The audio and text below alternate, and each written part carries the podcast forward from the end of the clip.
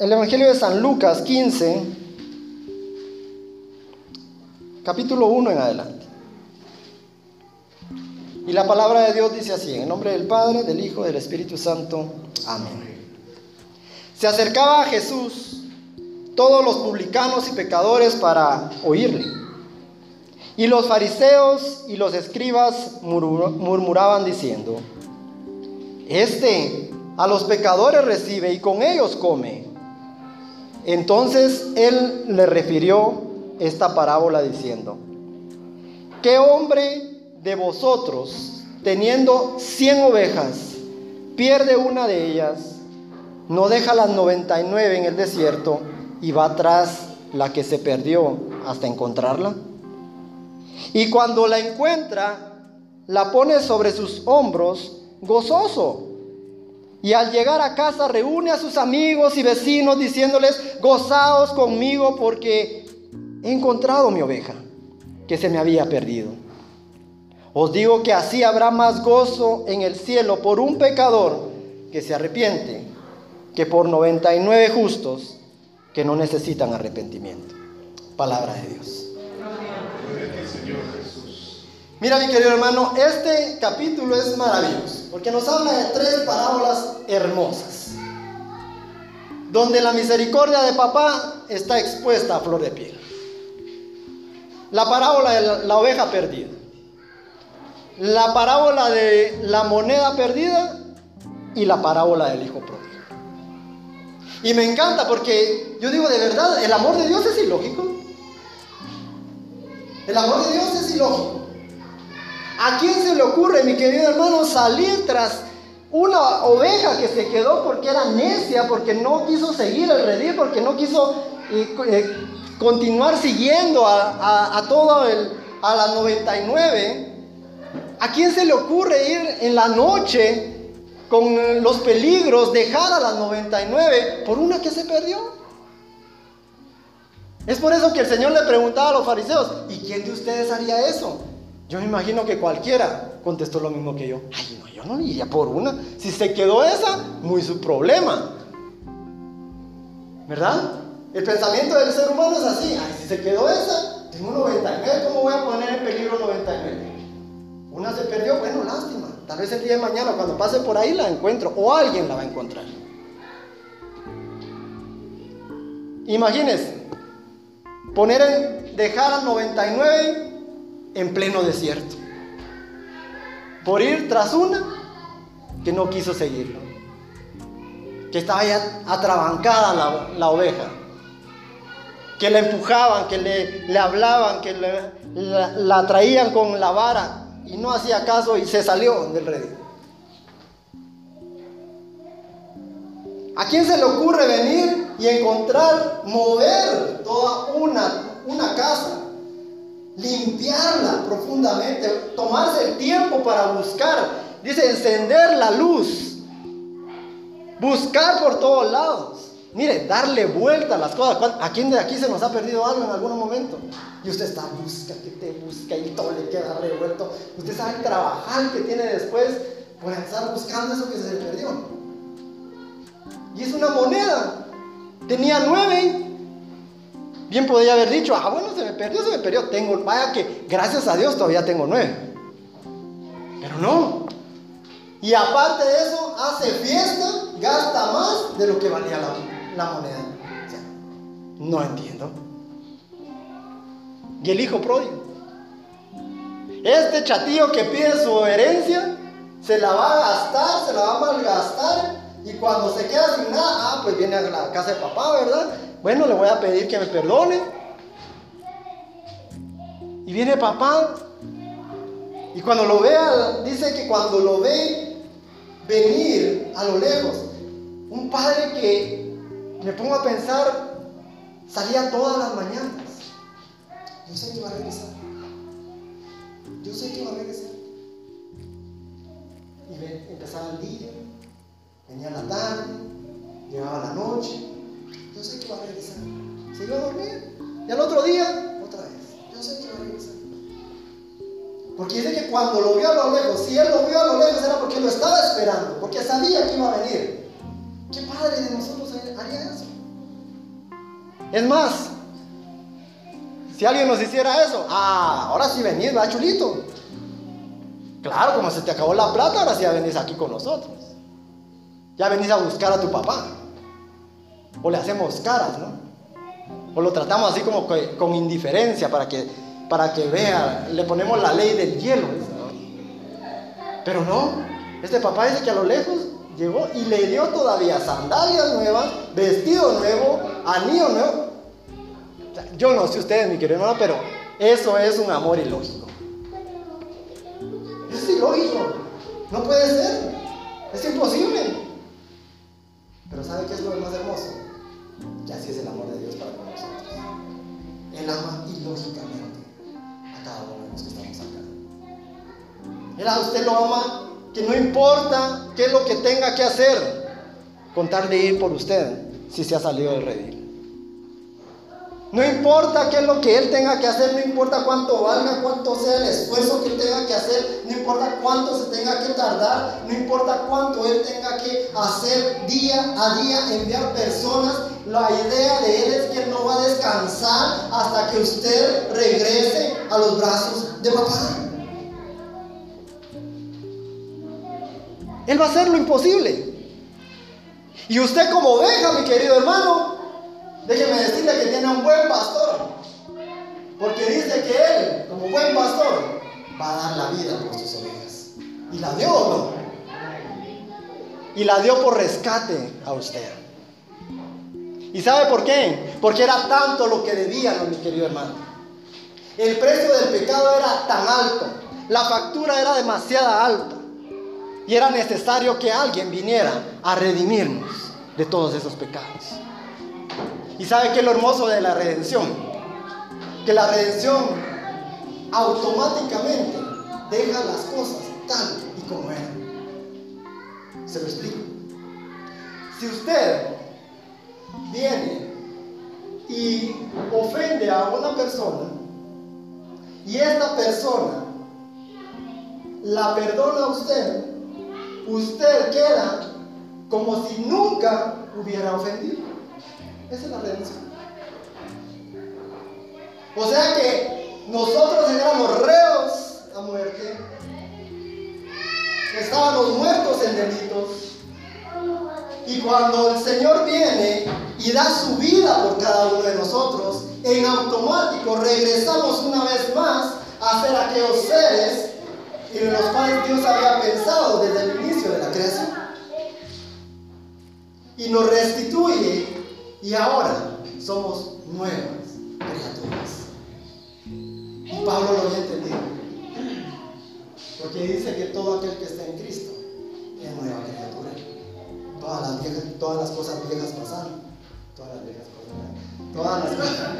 Todas las, todas las viejas se pasaron. Todas las cosas viejas pasaron. He aquí yo he hecho cosas nuevas.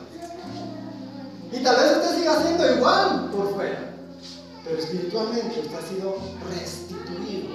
Él ha tomado cada uno de sus pecados, mi querido hermano, y los ha echado a lo más profundo del mar. Dice que en, el mar nadie ha podido llegar a las profundidades, mi querido hermano, porque revientan los cuerpos por la presión que hay, mueren las personas.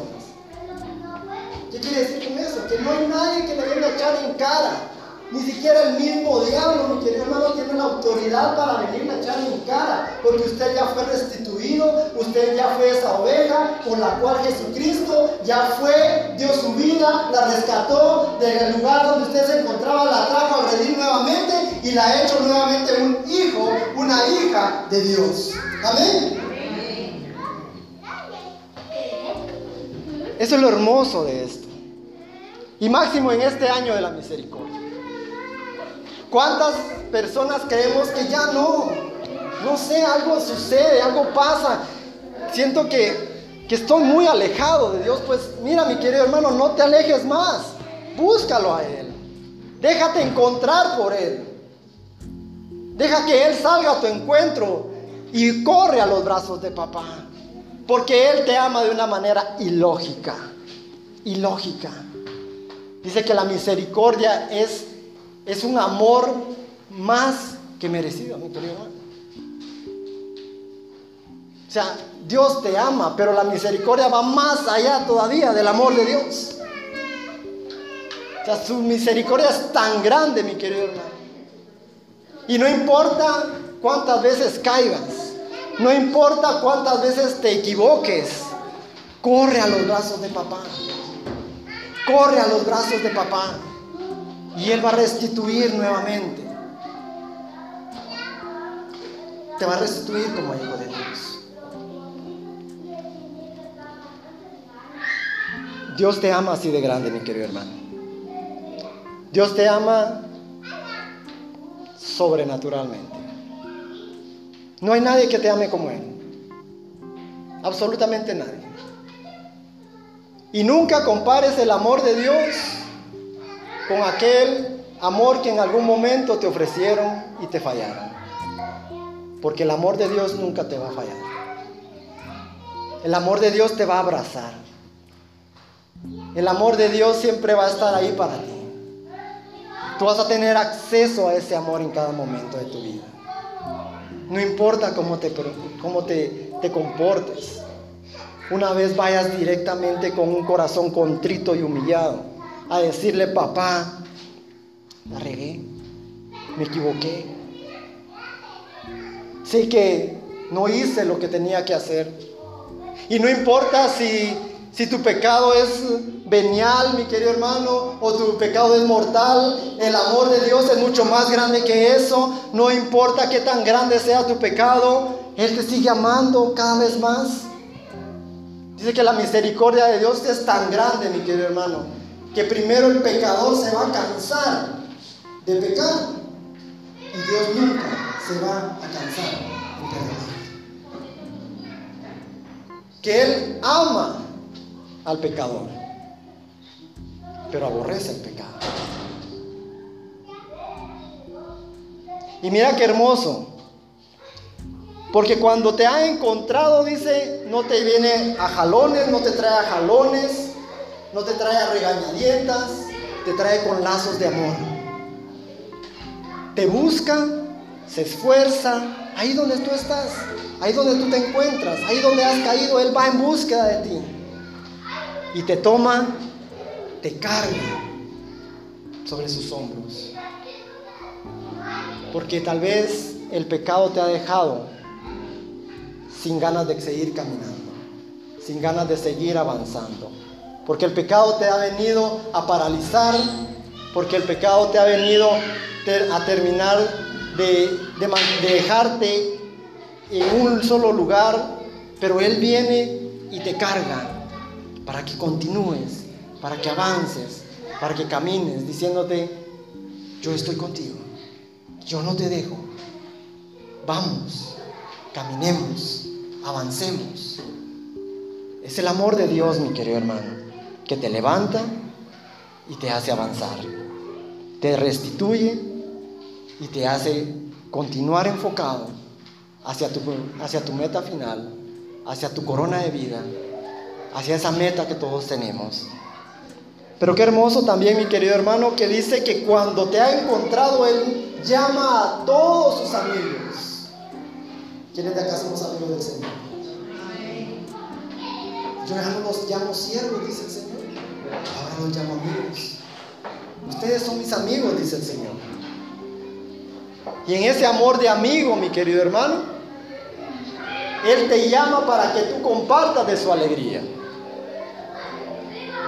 para aquellos que regresan a la iglesia, para aquellos que regresan a los caminos del Señor.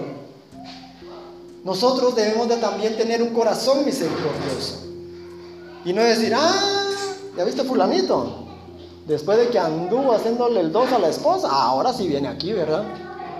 Ah, después de que cayó otra vez en las drogas y en el alcoholismo, ahora sí viene como que si nada pasó, ¿verdad? Y tendemos muchas veces a la crítica. Pero nosotros también debemos de tener un corazón misericordioso y alegrarnos con el Señor. Porque cada, una, cada vez que viene un hermano, una vez que regresan a los caminos del Señor, nosotros en vez de señalar, nosotros boquita cerrada, nos miramos más bonitos callados y alegrarnos con el Señor. ¿Por qué? Porque dice la palabra de Dios que hay fiesta y hay gozo en los cielos por un pecador que se ha arrepentido, por un pecador que ha regresado. Ahora, tenemos una gran comisión, mi querido hermano, porque tanto tú como yo, ahora con un corazón misericordioso, debemos de provocar, como decía el Papa Francisco. Debemos hacer lío. Pues yo le digo, debemos de hacer fiesta en los cielos todos los días, trayendo algo nuevamente a los pies de Cristo.